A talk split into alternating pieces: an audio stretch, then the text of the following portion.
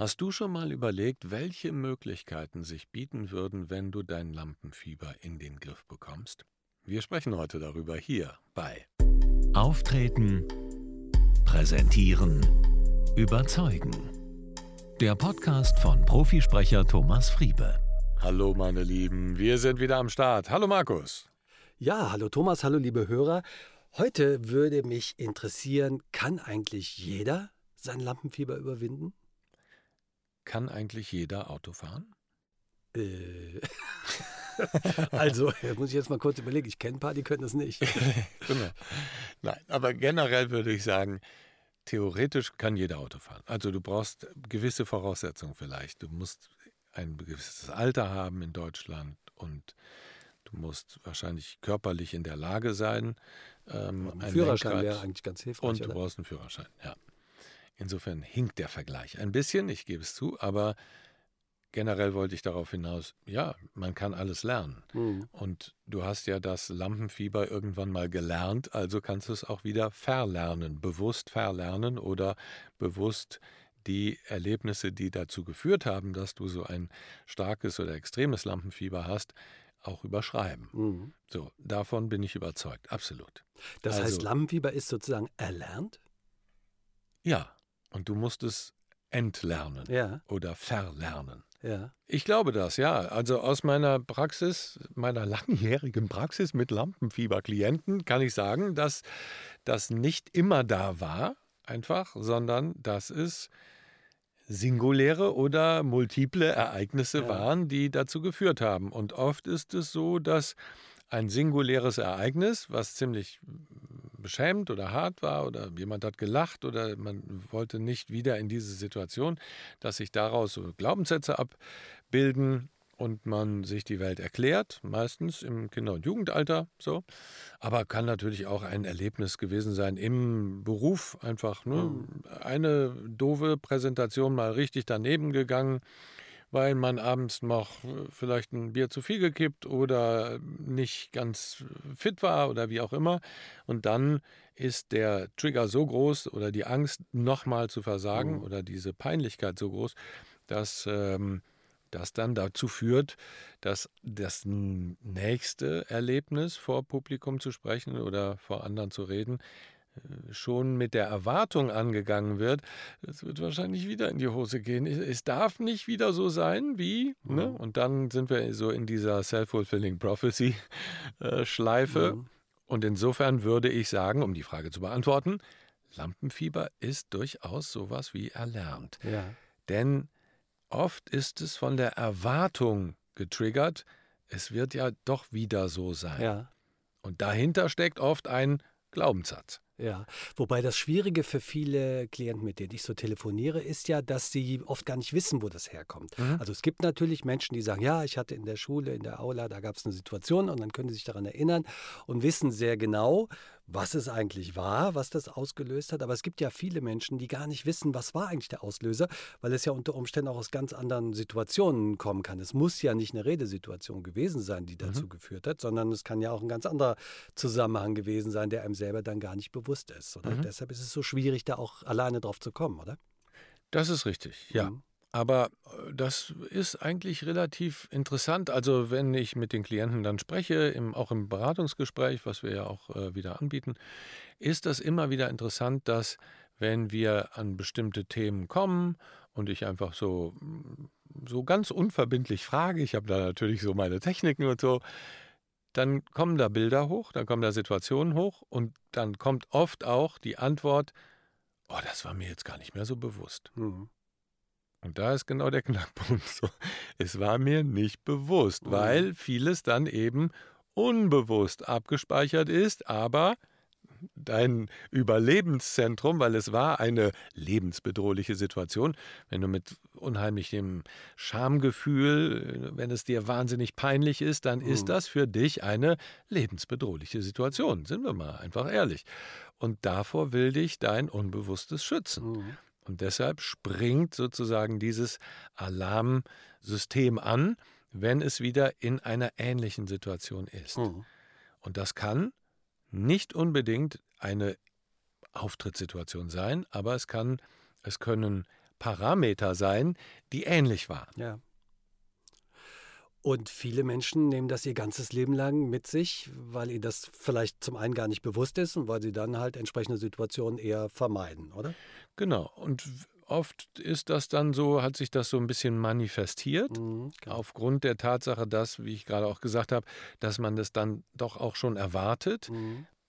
Auch aufgrund der Tatsache, dass es sehr verbreitet, denn wenn etwas passiert, womit du nicht gerechnet hast, oder etwas passiert, womit, also womit du rechnest und es passiert nicht, mhm. ne, ist einmal dann eine Enttäuschung oder eben ein Schock, ne, mhm. wenn etwas passiert, womit du gar nicht rechnest. Und das sind oft die Erlebnisse, wo wir uns Glaubenssätze bilden. Ja. Denn wir versuchen uns diese Situation zu erklären.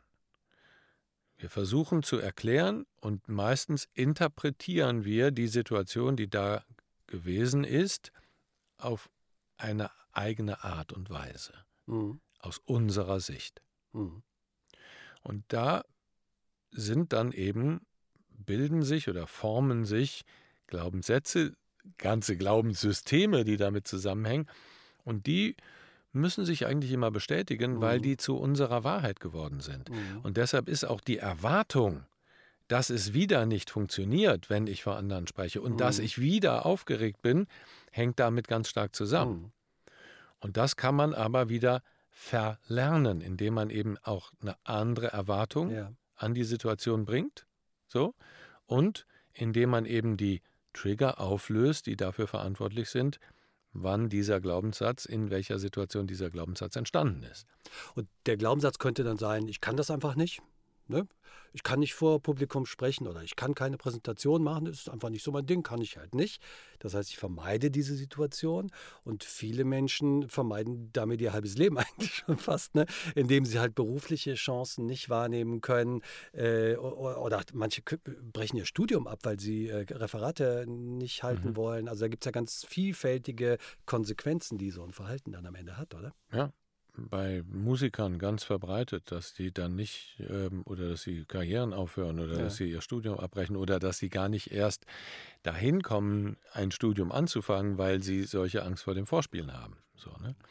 Und immer wieder sich in der Situation auch obwohl sie sich immer wieder in die Situation gebracht haben, und da ist ja oft dann, äh, Reden lernt man nur durch Reden oder Spielen lernt man nur durch Spielen, indem man sich immer wieder in die Situation bringt, muss nicht so sein. Mhm. Kann dazu führen, dass du eigentlich jedes Mal wieder so eine kleine Retraumatisierung ja, genau. erlebst mhm. und es eigentlich immer wieder nochmal mehr zu der Bestätigung führt, ja, ich wusste es doch, ich habe mhm. hab einfach so Fellangst oder ich kann es einfach nicht oder andere können es besser oder, oder, oder das ist dann das ganze Bündel an Glaubenssätzen, dass man sich dann selber immer wieder bestärkt darin, ich kann es halt einfach nicht und deshalb lasse ich es lieber. Aber es ist ja schon krass, was Menschen dadurch auslassen an Chancen und beruflichen Möglichkeiten, oder? Also was wie die Lebenswege teilweise durch solche Sachen dann geprägt werden äh, und Leute dann mit 50 oder irgendwann äh, im Berufsleben feststellen, ich komme hier einfach nicht mehr weiter, weil ich das nie angegangen bin, dieses Thema. Das ist schon krass, oder? Ja, es beeindruckt mich immer wieder und ähm, es macht mich auch manchmal richtig, ja,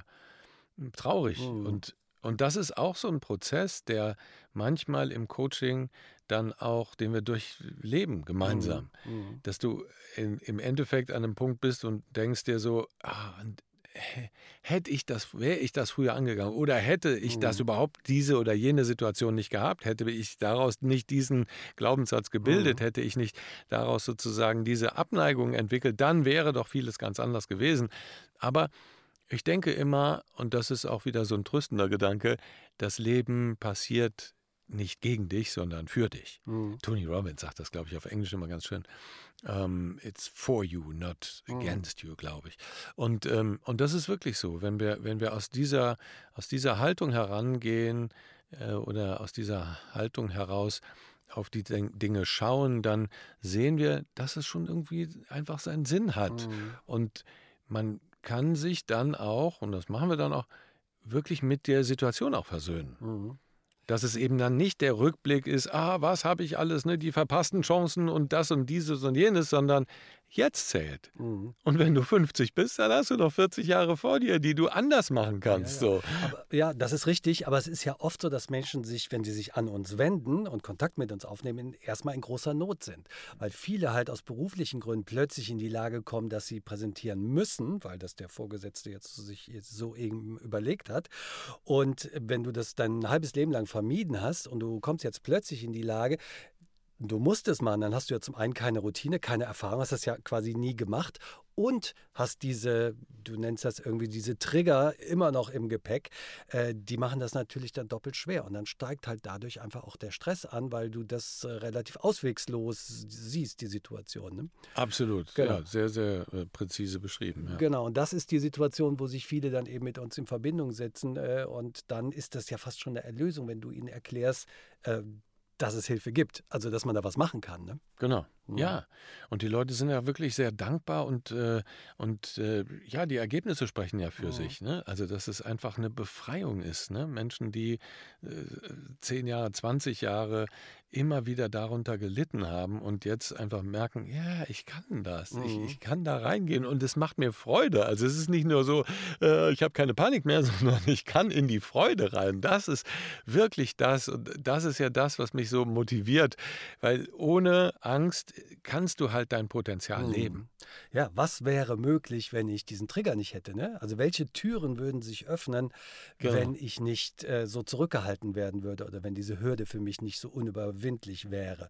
Und äh, das muss man sich eigentlich, muss sich eigentlich jeder selber auch fragen, ne? was wäre möglich, wenn ich das nicht hätte? Genau, ja, wenn genau, ich das überwunden ja. hätte. Und dann wirklich in die Zukunft schauen mhm. und nicht so sehr in die Vergangenheit, mhm. ah ja, irgendwie, ne, das sind die verpassten Chancen. Nein, du bist jetzt an dem Punkt und wenn du das jetzt hörst, dann weißt du, es gibt Hoffnung mhm. und du kannst äh, einfach etwas tun, dass du dein Leben jetzt in eine andere Richtung mhm. lenkst. Und möglicherweise ist genau jetzt, oder ich bin sicher, dass genau jetzt der richtige Zeitpunkt ist.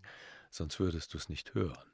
Und wir wissen von Klienten von dir, dass sich dann plötzlich Chancen bieten, äh, an die man vorher gar nicht gedacht hat. Absolut, ja. Genau. Ja, wenn euch das interessiert und ihr gerne auch mal mit dem Thomas persönlich sprechen würdet, meldet euch gerne unter thomasfriebe.com. Da gibt es ein kleines Kontaktformular und äh, dann könnt ihr da eure Daten hinterlassen, wenn ihr möchtet. Und wir melden uns dann bei euch und können mal schauen, ob wir da nicht einen Termin abmachen können, dass ihr dem Thomas mal eure ganz persönliche Hürde schildern könnt.